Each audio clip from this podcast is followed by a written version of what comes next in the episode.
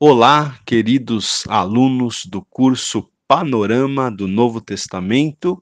Quem vos fala aqui é o pastor Ronaldo Guedes Bezerra, da Igreja Evangélica Avivamento Bíblico, no bairro do Tucuruvi, em São Paulo.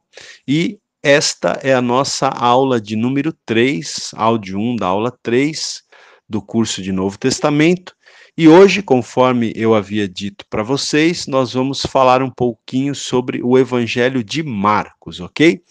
Então, eu decidi começar é, falando pelo Evangelho de Marcos, porque, segundo os estudiosos aí do Novo Testamento, o Evangelho de Marcos foi o primeiro dos quatro evangelhos, ele foi o primeiro a ser escrito, ok, queridos? Mas Antes ainda de falar do Evangelho de Marcos, eu gostaria de, de falar um pouquinho sobre os evangelhos chamados evangelhos sinóticos, tá? Veja bem, os três primeiros evangelhos que nós temos no Novo Testamento, que são os evangelhos de Mateus, de Marcos e de Lucas, esses três primeiros evangelhos, eles são chamados de evangelhos sinóticos, tá? Por que, que eles são chamados de evangelhos sinóticos? Porque eles fornecem é, uma visão, uh, uma visão geral dos mesmos acontecimentos, tá? E eles têm um plano comum. É, essa palavra é, sinótico significa mesma ótica, tá? É, eu tenho aqui um, uma outra definição que diz o seguinte: a palavra sinótico se deriva de dois vocábulos gregos que significam visão conjunta. Então veja, os três primeiros evangelhos, Mateus, Marcos e Lucas, eles têm uma visão conjunta da vida de Jesus. Lembra que na, na aula passada é, eu terminei falando que cada evangelho tem uma ênfase diferente, né?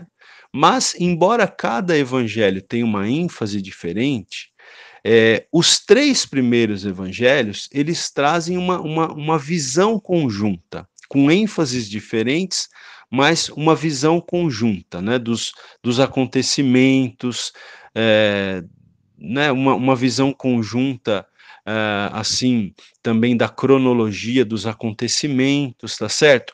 Ao passo que o evangelho de João, ele é um evangelho diferente, não é? A, a maneira como ele foi escrito, a maneira como ele foi construído, é, é diferente dos três primeiros evangelhos, tá?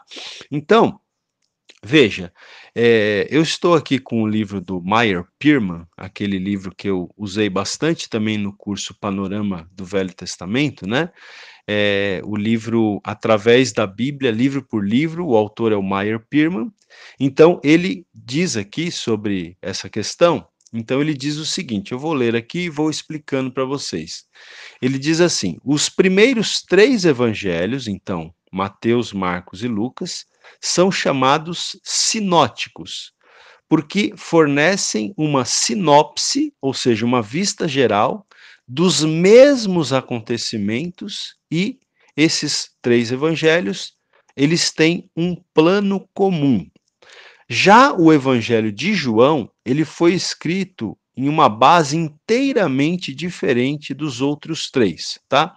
Então, os, o, o, autor aqui, o Meyer Pierman, ele vai falar para a gente quais são os pontos de diferença entre os chamados evangelhos sinóticos, que são os três primeiros, e o Evangelho de João. Quais são as diferenças, tá? Os pontos de diferença, vamos dizer assim, entre os evangelhos sinóticos, os três primeiros, Mateus, Marcos e Lucas, e o Evangelho de João.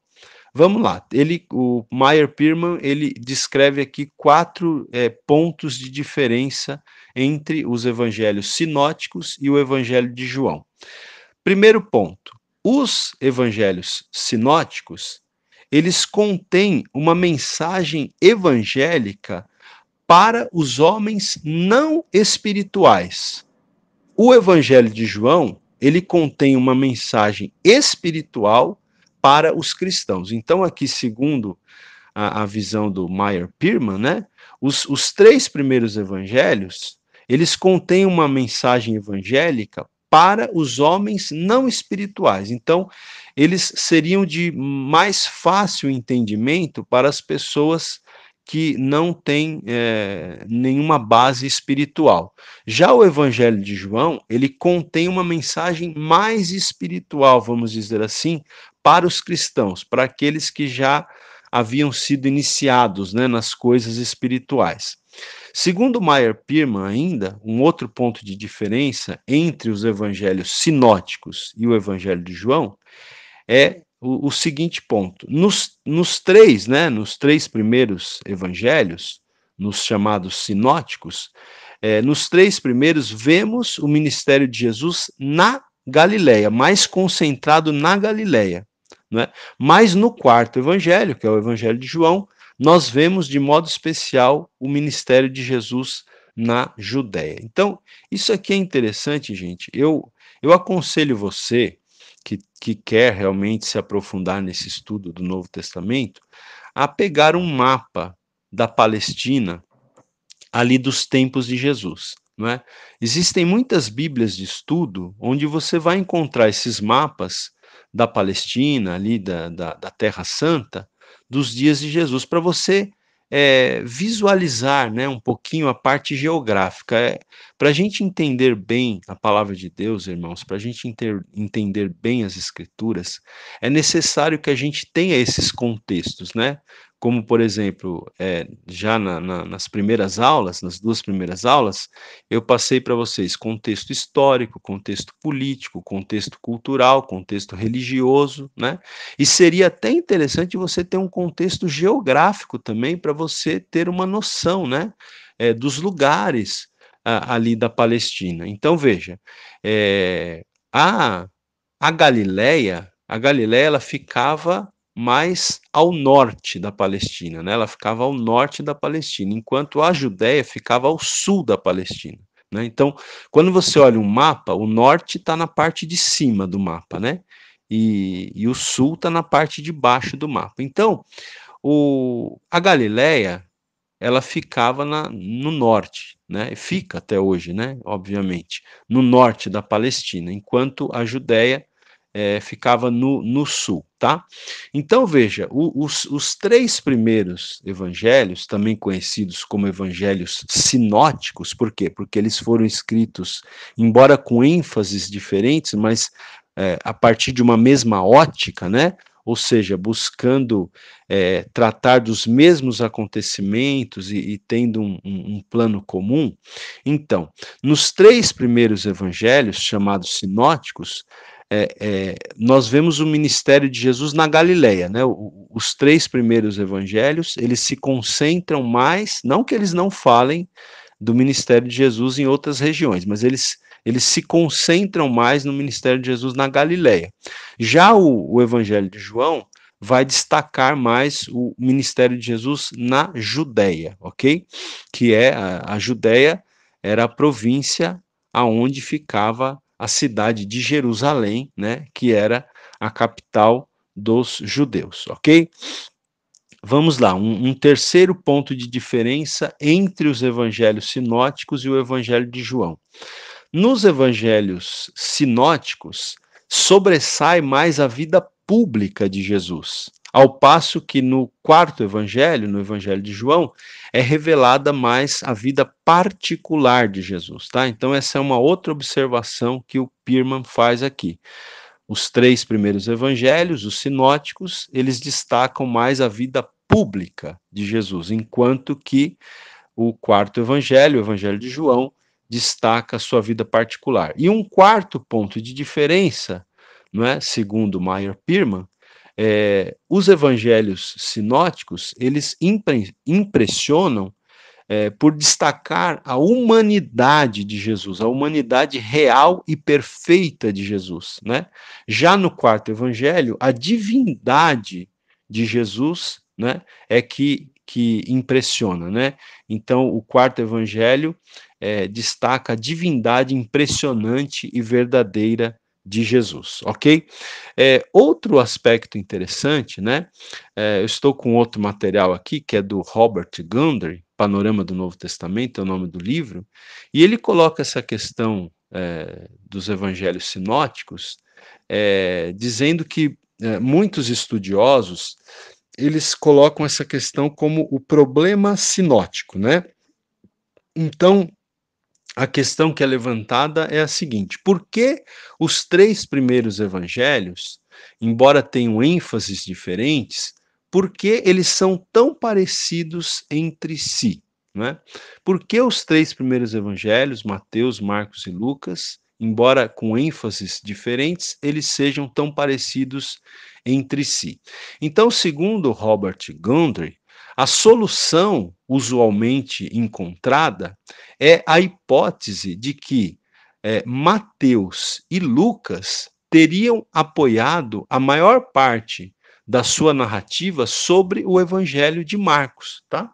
Então veja, é, como Marcos foi o primeiro dos quatro evangelhos a ser escrito, então muitos é, estudiosos do Novo, do Novo Testamento eles é, acreditam, né, que é, Marcos foi o primeiro evangelho a ser escrito e Mateus e Lucas, que vieram na sequência, João foi o último evangelho, foi o último dos quatro evangelhos a ser escrito. Então, os estudiosos da Bíblia, eles acreditam que uh, os evangelistas Mateus e Lucas, eles apoiaram a maior parte da narrativa deles sobre o evangelho de Marcos. Então, é, inclusive a gente vai ver na sequência, né, que Marcos, ele, uh, ele bebeu, vamos dizer assim, de uma fonte para escrever o seu evangelho, que foi o apóstolo Pedro, tá? Então, quem forneceu é, muitas informações, se não a maioria ou todas as informações para Marcos escrever o seu evangelho, foi o apóstolo Pedro, o apóstolo Pedro, né? O apóstolo de Jesus, é, um dos mais destacados apóstolos de Jesus, né? Então, Segundo uh, muitos estudiosos do Novo Testamento, os evangelistas Mateus e Lucas eh, teriam apoiado a maior parte da sua narrativa sobre eh, as informações que Marcos passou e prestou no seu evangelho. Tanto isso é verdade que Mateus, né, que escreveu o evangelho de Mateus, ele incorpora no Evangelho de, Mar de Mateus a quase totalidade do Evangelho de Marcos. Né? Então, o, o, Evangelho de Marcos ele está praticamente reproduzido dentro do Evangelho de Mateus, com os acréscimos que Mateus faz, né? Porque o Evangelho de Mateus é um, um, um livro mais é, é, um livro mais extenso, é um livro que tem mais conteúdo, é um livro maior do que o Evangelho de Marcos. Mas o Evangelho de Marcos ele está praticamente 100% incorporado, reproduzido dentro do Evangelho de Mateus, com os acréscimos que Mateus faz, com as informações, né? É, com, as, com, as, com as outras informações que Mateus traz sobre a vida de Jesus. E o evangelista Lucas, ele incorpora cerca da metade do evangelho de Marcos, tá? Então, veja só como Marcos foi importante para é, que tanto Mateus quanto Lucas escrevessem os seus próprios evangelhos, né? Então, Mateus, além do material que ele traz, né, do material é, a mais, né, que, que Mateus traz, Uh, ele, ele incorpora praticamente todo o evangelho de Marcos dentro do seu evangelho, do evangelho de Mateus, e Lucas coloca praticamente metade do evangelho de Marcos, né, dentro do evangelho de Lucas, embora eles acrescentam muitos outros fatos, né, tanto Mateus quanto Lucas, eles acrescentam muitos outros fatos que, que Marcos não traz, porque eles também fizeram é, Lucas fez um trabalho de pesquisa histórica, a gente vai ver isso depois, né? E Mateus foi um dos, dos doze discípulos e ele, é, obviamente, foi testemunha ocular de muitos acontecimentos, né? É, então é isso. É, eu volto na, na sequência no próximo áudio, no próximo áudio para completar aqui as informações. aula 3, áudio 2. Então, queridos, veja, como eu disse para vocês na, na, aula passada, né, é, embora os evangelhos eles tenham diferentes ênfases, lembra que eu disse que Mateus é, descreve Jesus como rei, Marcos descreve Jesus como servo, Lucas descreve Jesus como, como homem, né, destaca a humanidade de Jesus, e João é, destaca a divindade de Jesus. Então, veja, são ênfases diferentes, né? Mas, embora você tenha essas diferentes ênfases nos evangelhos, em relação aos três primeiros evangelhos, Mateus, Marcos e Lucas, também conhecidos como evangelhos sinóticos, há muitas semelhanças, né? Então, embora você tenha diferentes ênfases, em relação aos três primeiros, existem muitas semelhanças, a ponto de serem palavra por palavra em muitos trechos, né? Então, como diz aqui o, é, o autor Robert Gundry, que a gente está seguindo aqui, ele diz que é, tanto Mateus quanto Lucas, com frequência, repetem as exatas palavras do Evangelho de Marcos, né? E usualmente também Mateus e Lucas acompanham a sequência dos eventos da vida de Jesus conforme Marcos os organizou. Então, uh, Mateus e Lucas terminam seguindo mais ou menos a sequência cronológica dos acontecimentos que Marcos estabeleceu ao escrever, então, o seu evangelho, que foi o primeiro dos quatro evangelhos a ser escrito. Ok, gente? Muito bem. Então, agora eu vou entrar mais especificamente no evangelho de Marcos, tá? E é, nas aulas seguintes, com a permissão de Deus, eu vou falar é, sobre os outros evangelhos, tá? Permitindo Deus, então, na próxima aula eu vou falar de Mateus, aí depois na outra aula eu falo de Lucas, e aí na outra aula eu falo de João, não é? E depois que eu der essa introdução aos quatro evangelhos, é, eu quero fazer depois algumas aulas de harmonia dos evangelhos. Aí nós vamos fazer o quê? Nós vamos tentar, é, não é? Como, como por assim dizer, como por assim dizer, juntar os quatro evangelhos e fazer uma harmonia dos quatro evangelhos, tá? Muitos autores trabalham dessa maneira, ou seja, é, organizam a vida de Jesus é, numa ordem cronológica a partir das informações dos quatro evangelhos, tá? Então a gente vai buscar fazer essa harmonia dos evangelhos depois que nós fizermos a introdução aos quatro evangelhos. Então agora eu vou falar mais especificamente aqui do Evangelho de Marcos, que, conforme a gente está repetindo sempre, e é bom repetir, porque o aprendizado vem pela repetição, o Evangelho de Marcos foi o primeiro dos quatro evangelhos a ser escrito, né, na ordem cronológica. Bom, gente, é, vou aqui, eu estou aqui usando vários materiais, eu vou citando aqui à medida que eu vou falando. Então, é, vou começar aqui com o Meyer Pirman, mas de vez em quando vou fazer aqui umas menções ao Robert Gundry também, tá? E depois a um outro autor, se, se for possível, se o tempo nos permitir. É, o Evangelho de Marcos, ele foi escrito para os romanos, né? Uh, os estudiosos do Novo Testamento, eles, eles percebem, eles, eles é, defendem, né, que Marcos, ele, ele tinha em mente o povo romano quando ele escreveu o seu evangelho, tá? É, por quê? O, o, nome Marcos, segundo aqui o, o Pirman, é um nome romano, né? E o seu nome romano, Marcos, né, parece indicar que Marcos ele foi educado nos círculos romanos, né?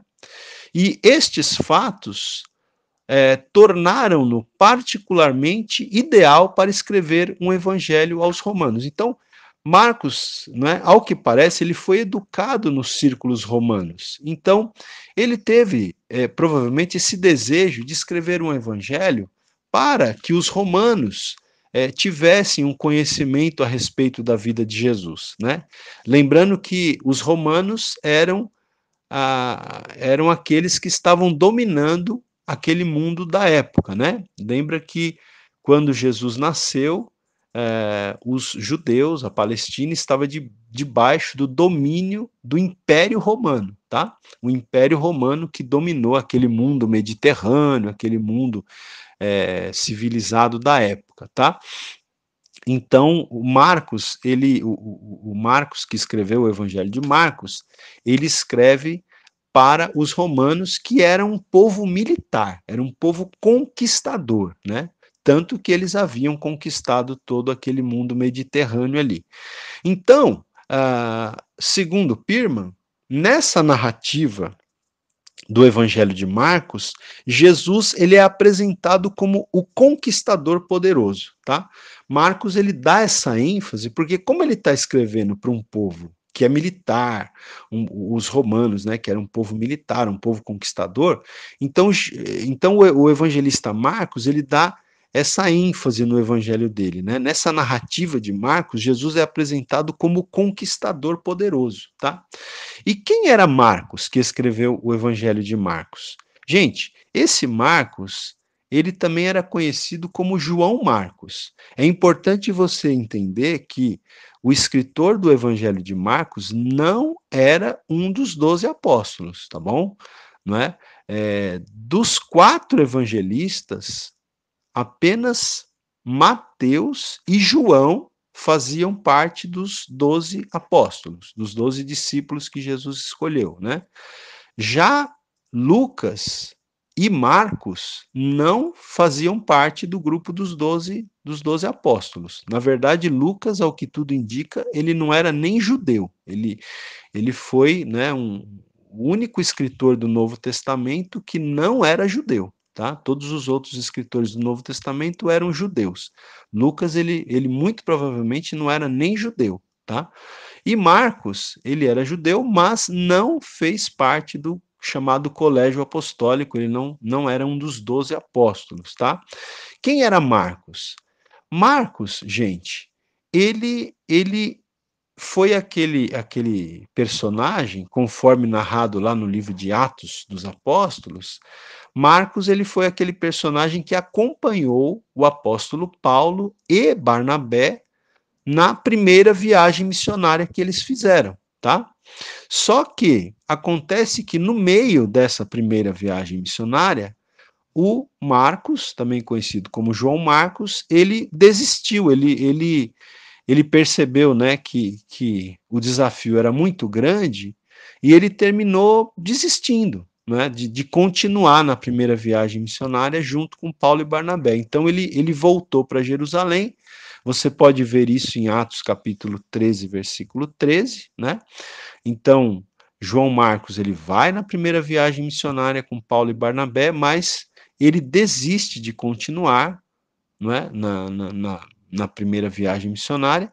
E aí o que acontece? Se você continuar lendo o livro de Atos, você vai ver que quando uh, Paulo e Barnabé pensam em realizar a segunda viagem missionária, o Barnabé quer levar João Marcos novamente na segunda viagem missionária. E o apóstolo Paulo não quer de jeito nenhum que João Marcos vá com eles na, na viagem missionária, né? Porque é, mais ou menos era assim: Barnabé achava que, que deveriam, né? Barnabé achava que, que eles deveriam dar uma segunda chance para João Marcos. E Paulo não achava justo levar João Marcos porque ele havia abandonado a equipe missionária na primeira viagem. Então, é, essa situação termina provocando uma, uma grande discussão né, entre o apóstolo Paulo e Barnabé. Então, veja, esse autor do Evangelho de Marcos, que é o João Marcos, ele foi protagonista, né? é, ele foi o, motivo, ele foi a causa de uma grande discussão que houve entre o apóstolo Paulo e Barnabé, não é? Porque como Marcos os havia abandonado na primeira viagem, né? E Barnabé queria levá-lo na segunda viagem e Paulo não achava justo levá-lo na segunda viagem, então houve ali uma grande é, discussão entre Paulo e Barnabé. Isso eu não estou inventando, basta você ler lá o texto bíblico que você vai vai achar é, esse, esse texto, tá? Mas, gente, é, em, em, função né, dessa, dessa contenda aí, dessa discussão que há entre Paulo e Barnabé, eles terminam até se separando, né? Paulo forma uma outra equipe missionária, Barnabé forma a equipe dele, não é? E, e, eles terminam se separando. Mas é interessante a gente perceber, né, que João Marcos, ele provavelmente ele deixou a equipe missionária na primeira viagem porque ele era muito jovem, né? Ele não tinha talvez a estrutura emocional, né, física, espiritual, enfim, para é, para estar ali naquela equipe missionária, né? Mas o Marcos, o João Marcos, ele vai se é, ele vai ele vai amadurecendo com os anos, né? E, e, a gente vê que, por exemplo, depois você leia na sua Bíblia, não, não vou ter tempo de ler aqui, mas na primeira epístola de Pedro, capítulo 5, versículo 13, o apóstolo Pedro fala né, é, muito afetuosamente de João Marcos, e o próprio apóstolo Paulo, em 2 Timóteo, capítulo 4, versículo 11, ele, ele, ele até pede que Marcos uh, né, uh, vá até ele, né, Veja, uh, escrevendo a Timóteo, Paulo fala assim: Toma contigo a Marcos e traze-o, pois me é útil para o ministério. Então, veja que posteriormente o próprio apóstolo Paulo, que não quis levar Marcos na segunda viagem missionária, e até teve ali uma discussão com Barnabé por causa disso, o próprio apóstolo Paulo reconhece né, que Marcos lhe é útil para o ministério e pede para que Timóteo levasse Marcos até ele, até o apóstolo Paulo, tá? É, outra, outra coisa interessante sobre, sobre Marcos, que, que a gente deve também destacar, é que a mãe de Marcos chamava-se Maria, tá? E quando você lê o livro de Atos, no capítulo 12, você vai ver que a igreja é, estava reunida na casa de mãe de. Na, a igreja primitiva estava reunida na casa da mãe de, de João Marcos quando Pedro estava preso. Né? Então, Atos 12 fala da, da prisão de Pedro em Jerusalém, fala até daquela libertação sobrenatural que Deus né, deu a Pedro, tirando Pedro da prisão.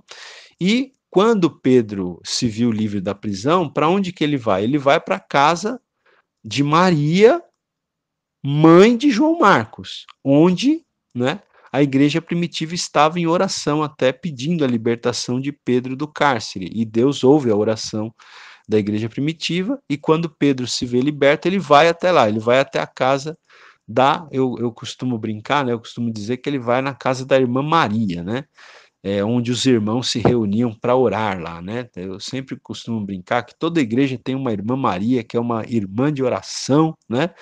E, e então, é, essa Maria que está lá em Atos capítulo 12, versículo 12, era mãe de João Marcos, o mesmo João Marcos, né, que é, desistiu da primeira viagem missionária, que foi o motivo pelo qual Paulo e Barnabé tiveram uma grande discussão e que posteriormente se tornou muito útil para o apóstolo Paulo e ainda veio a ser o instrumento que Deus usou para escrever o Evangelho de Marcos, né? Então isso é muito interessante, né, gente?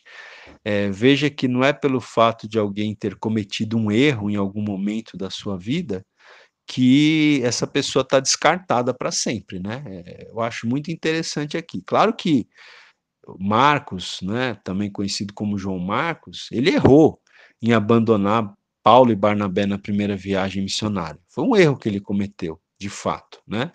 Mas é, com os anos ele foi amadurecendo, com os anos ele foi aprendendo, né? E ele terminou se tornando é, uma pessoa extremamente útil na igreja primitiva. Pedro é, fala muito bem dele. Paulo pede para que Timóteo o leve, porque considerava João Marcos muito útil para o ministério. E mais do que tudo, né? Deus usa a vida de Marcos para escrever o Evangelho de Marcos, né? E para deixar essa essa obra maravilhosa, esse livro maravilhoso da Bíblia, para nós podermos hoje estudar, para nós podermos hoje conhecer um pouco mais da vida de Jesus. Então, não vamos descartar as pessoas por causa de alguns erros, né? Mas sabemos que Deus pode é, restaurar as vidas e usar as vidas ainda que cometam erros. Aula 3, áudio 3. Queridos, é, uma coisa interessante em relação ao evangelho que Marcos escreveu, né, que João Marcos escreveu, é, é o seguinte: é que existe testemunho abundante dos chamados pais da igreja de que Marcos acompanhou o apóstolo Pedro até a cidade de Roma, né? É, o acompanhou como, como seu intérprete, né? E que Marcos compilou este evangelho aproveitando as pregações de Pedro, tá?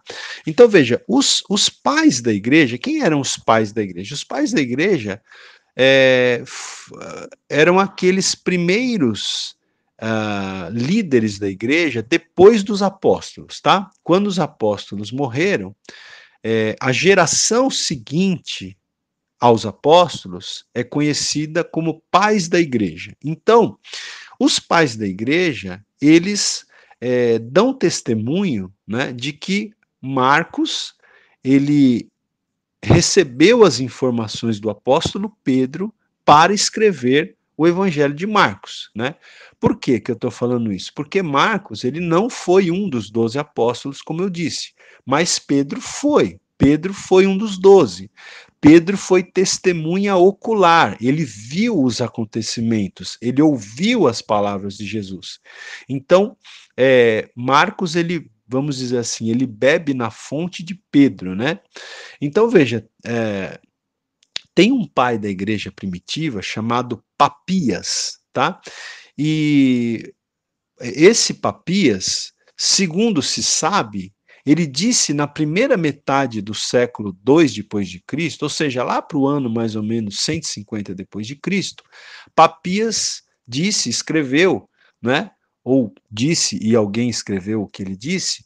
Papias uh, disse que Marcos anotou cuidadosamente em seu evangelho as lembranças do apóstolo Pedro sobre a vida e os ensinamentos de Jesus, tá?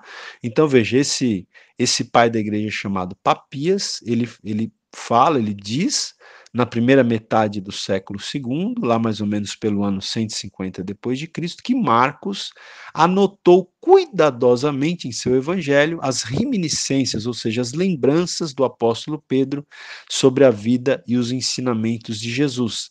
E outros pais da igreja, né, como Irineu, Clemente de Alexandria, Orígenes e Jerônimo, eles confirmam também a autoria de Marcos em associação com Pedro, ou seja, né, bebendo das informações que Pedro é, foi passando para ele, para Marcos, ok? Muito bem.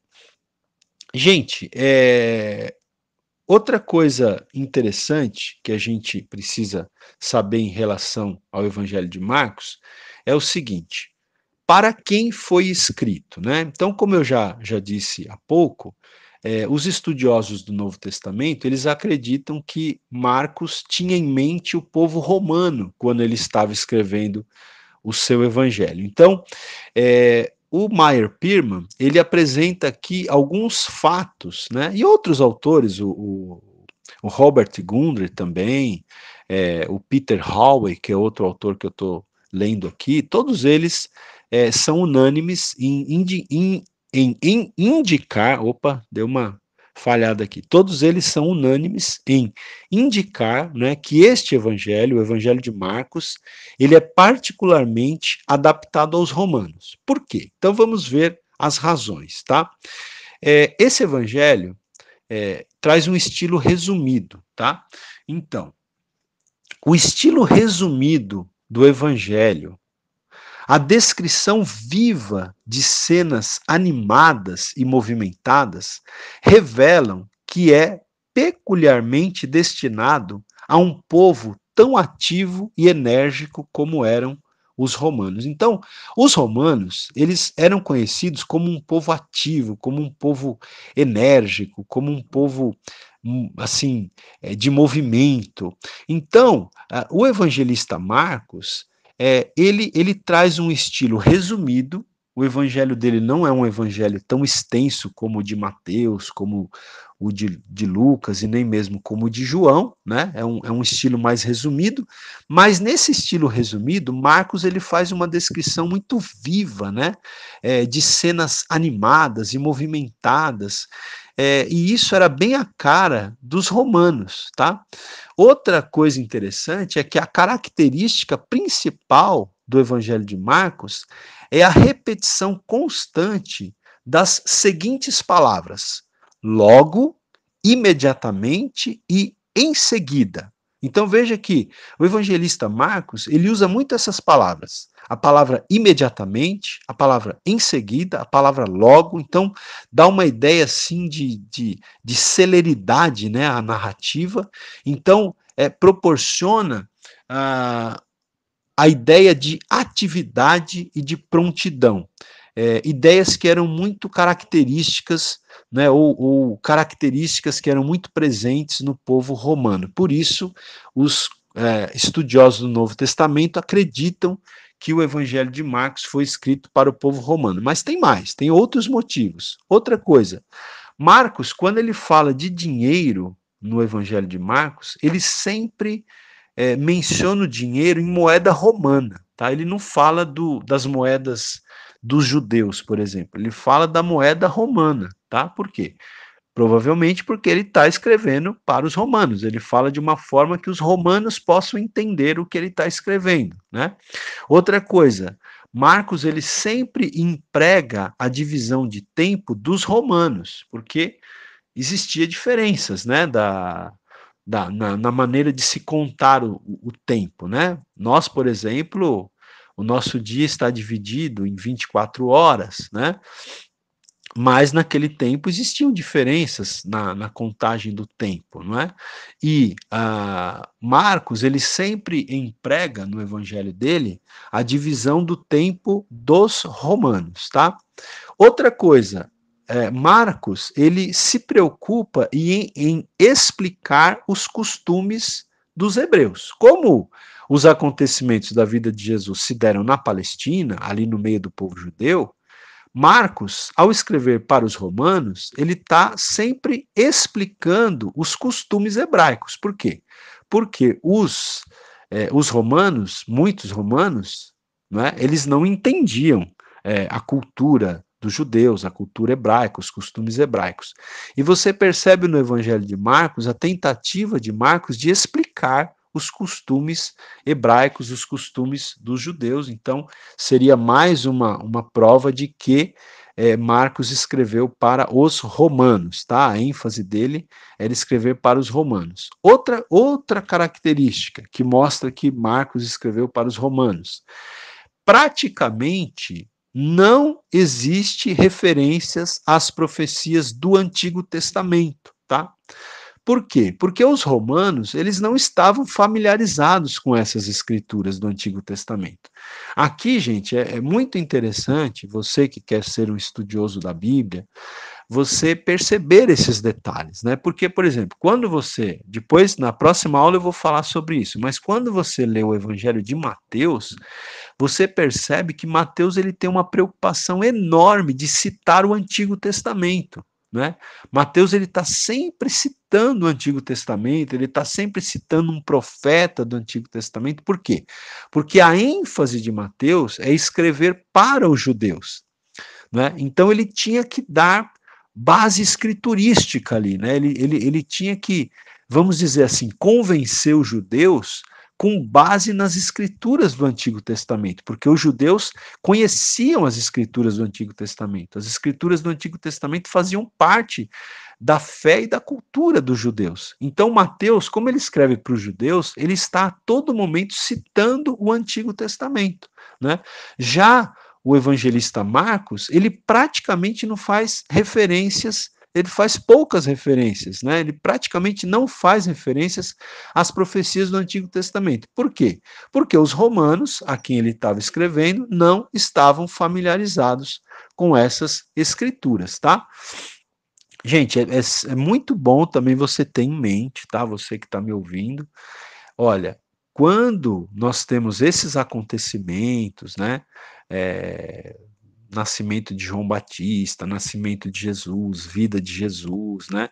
Depois, morte, ressurreição, ascensão de Jesus, início da igreja primitiva. Quando a gente tem esses acontecimentos, o Novo Testamento que a gente está estudando ainda não estava escrito. O Novo Testamento ele passa a ser escrito a partir do início da igreja primitiva, lá depois da morte, depois da ressurreição, depois da ascensão de Jesus, depois do derramamento do Espírito Santo lá no, no Pentecostes, conforme está narrado em Atos capítulo 2, é aí que, passados alguns anos, que o Novo Testamento vai começar a ser escrito. Mas, nessa mesma época, o Velho Testamento já estava escrito, né? Porque o Velho Testamento, ele fala, né, da história da criação, ele fala da, da história do povo de Israel, ele fala, né, da, das profecias da vinda do Messias, da vinda do Salvador, que nós cremos que é Jesus, né? Então, o Velho Testamento é, já estava escrito, tá? Nos dias de Jesus. É sempre bom você ter em mente isso. Como já disse alguém, o Velho Testamento era a Bíblia que Jesus lia, né? Quando Jesus ia ler a Bíblia, que Bíblia que ele lia? Ele lia o Velho Testamento, porque o Novo Testamento ainda não estava escrito. Né? O apóstolo Paulo, quando ele ia ler a Bíblia, qual a Bíblia que ele lia? Ele lia o Velho Testamento, porque o Novo Testamento não estava escrito ainda, né? Apesar de que, quando Paulo começa a escrever as epístolas, ele está ali, né? É, produzindo aquilo que viria a ser o nosso né, Novo Testamento, ou parte do que viria a ser o nosso Novo Testamento, tá? Então é importante você ter esse entendimento aí, você se situar, né? Historicamente é muito importante, gente. Por isso que eu sempre repito a importância do contexto histórico, do contexto político, do contexto cultural, do contexto religioso e até mesmo do contexto geográfico para você entender bem as escrituras. Se você não tiver esses contextos todos, a tua compreensão da escritura vai ficar comprometida, tá? E uma última razão pela qual é, o Evangelho de Marcos foi escrito para os romanos é que o, o evangelista Marcos ele não fala nada dos antepassados de Jesus, né? É, veja, interessante que o Evangelho de Mateus, ele começa com uma genealogia, falando dos antepassados de Jesus. O Evangelho de Lucas também traz genealogia, falando dos antepassados de Jesus. Mas o Evangelho de Marcos, ele não, ele não fala, ele não traz nenhuma genealogia de Jesus, ele não faz alusão aos, aos antepassados de Jesus. Primeiramente, é, ou uma das razões, porque a ênfase de Marcos é falar de Jesus como servo, né? E aí, como servo, você não precisa se preocupar com a genealogia de um servo, não é verdade? Mas é, Marcos também não alude aos antepassados de Jesus, ele não traz nenhuma genealogia, ele não faz nenhuma menção aos antepassados de Jesus, por quê? Porque os seus leitores romanos, é, eles não tinham interesse, né? É, os seus leitores romanos pouco interesse haveriam de ter pela genealogia de Jesus, né? Como eram gentios, né? É, os romanos eram gentios. Quem eram os gentios? Gentios, gentios eram os não judeus, tá? Então, todos os povos que não faziam par parte do povo judeu eram chamados de gentios. Então, os romanos faziam parte dos, dos gentios. Então, os leitores gentios de Marcos, os leitores romanos de Marcos, pouco interesse haveriam de ter pela genealogia de Jesus.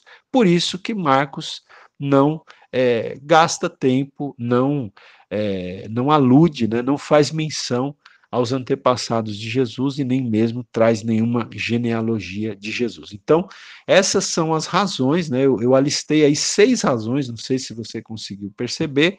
Quem estiver anotando, talvez vai perceber. Seis razões que nos mostram que é, Marcos escreveu o seu evangelho para o povo romano, tá? Para os, para os romanos, ok? Na sequência, eu venho com o último áudio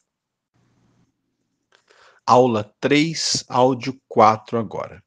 Queridos, é, mais algumas informações sobre o Evangelho de Marcos. Veja, é, a narrativa da paixão, da morte e da ressurreição de Jesus, o evangelista Marcos devota um espaço desproporcionalmente grande.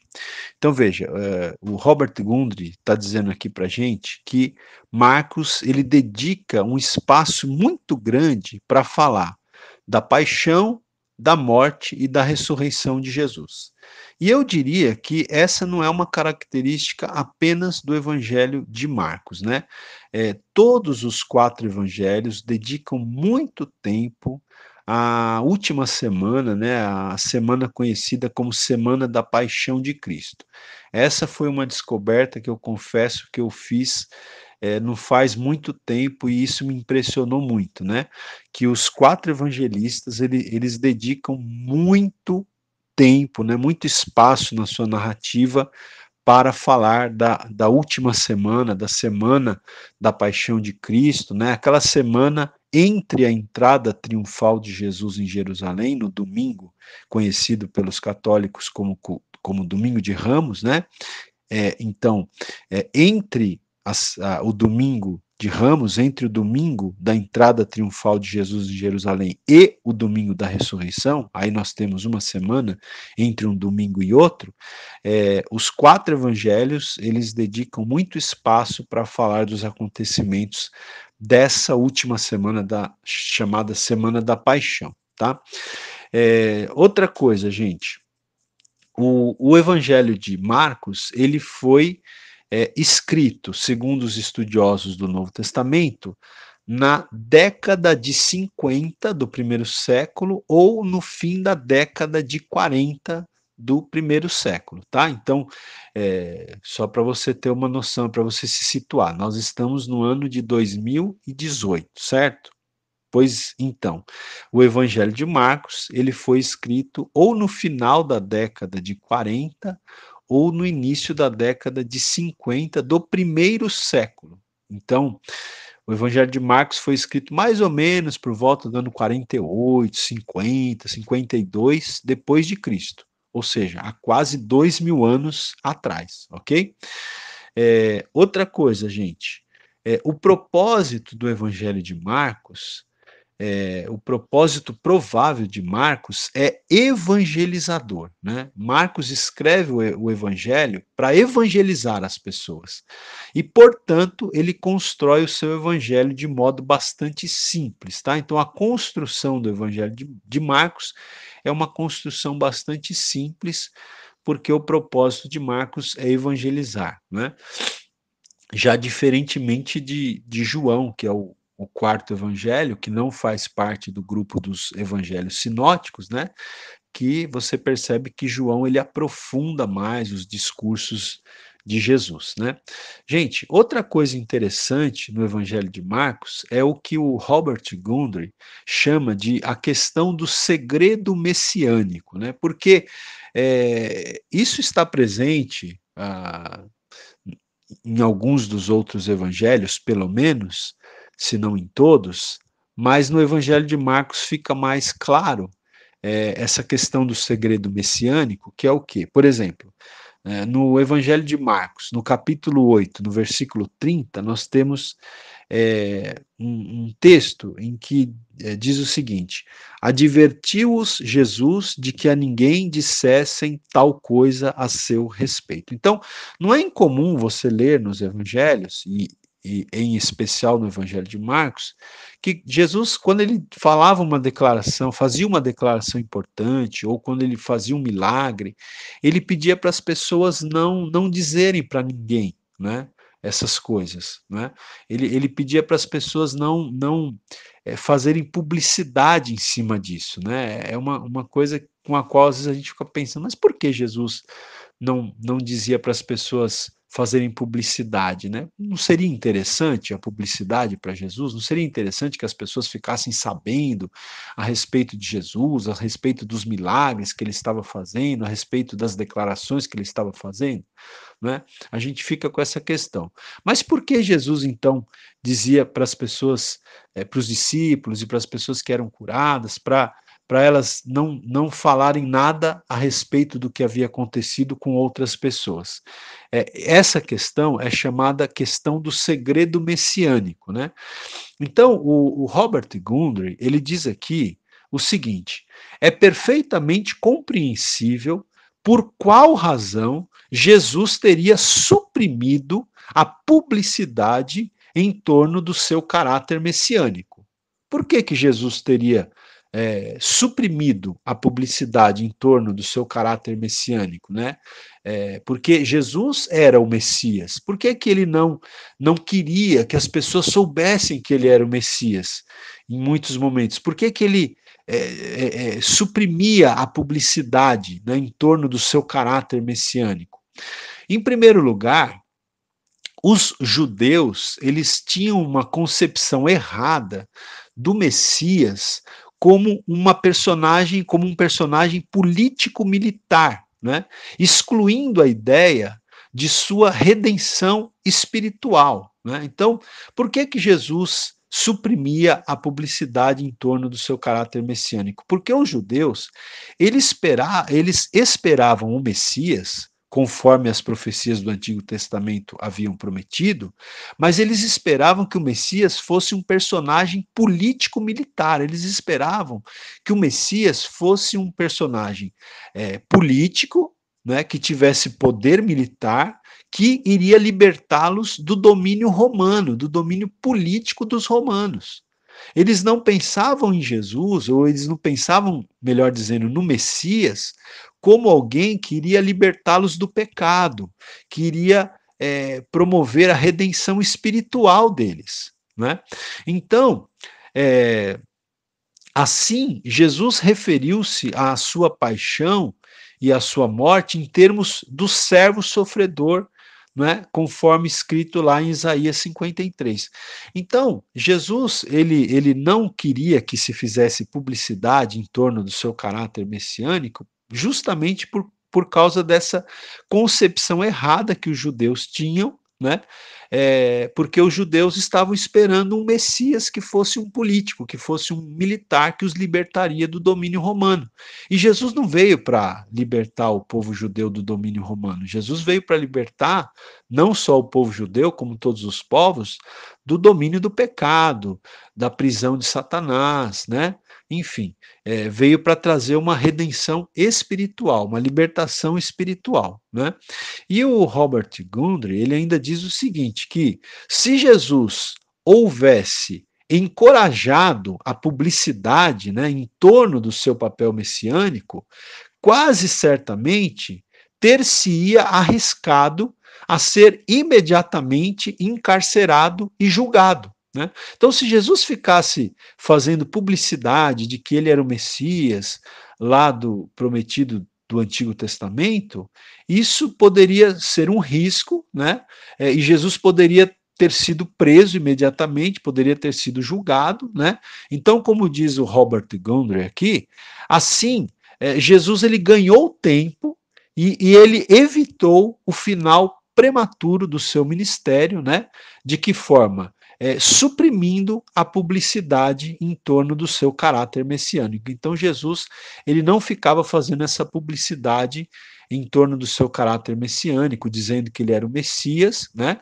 Ele, claro que ele ele, ele deixou os os discípulos entenderem isso, algumas pessoas entenderam isso, mas geralmente ele pedia é, ele pedia discrição, né? ele pedia que as pessoas não ficassem fazendo publicidade de que ele era o Messias, ou não ficassem fazendo publicidade do seu caráter messiânico, certo, queridos? Muito bem, para encerrar essa, essa aula sobre o, o Evangelho de Marcos, eu quero rapidamente aqui né, falar sobre o esboço do Evangelho. Então, segundo Peter Hallway, agora, é, ele divide o esboço do Evangelho de Marcos em três partes. A primeira parte, a preparação do servo. A segunda parte, o ministério do servo. E a terceira parte, o sofrimento do servo. A primeira parte, é, que ele chama de a preparação do servo, tá do capítulo 1, está no capítulo 1, do versículo 1 ao 13. Então, é, é, são os 13 primeiros versículos do livro, né? Então, ele diz aqui: a, a preparação inicial foi a pregação de João Batista, porque você vai perceber que o evangelho começa com a pregação de João Batista, tá?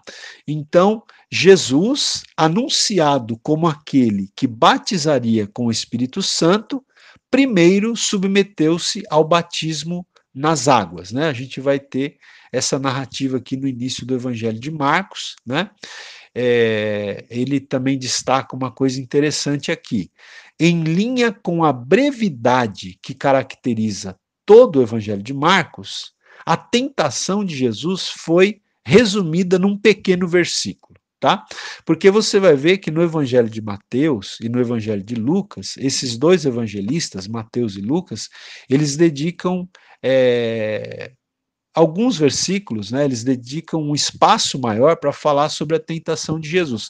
E Marcos, né, como é uma característica do Evangelho de Marcos, a brevidade, né, como o, Evangelho tem essa característica de ser breve, então a, a tentação de Jesus em Marcos foi encapsulada, foi encapsulada, foi resumida em um único versículo, né? Diferentemente de Mateus e Lucas que dão mais espaço para esse tema, tá? A segunda parte do evangelho, o ministério do servo, vai do capítulo 1, versículo 14 até o capítulo 13, versículo 37, tá?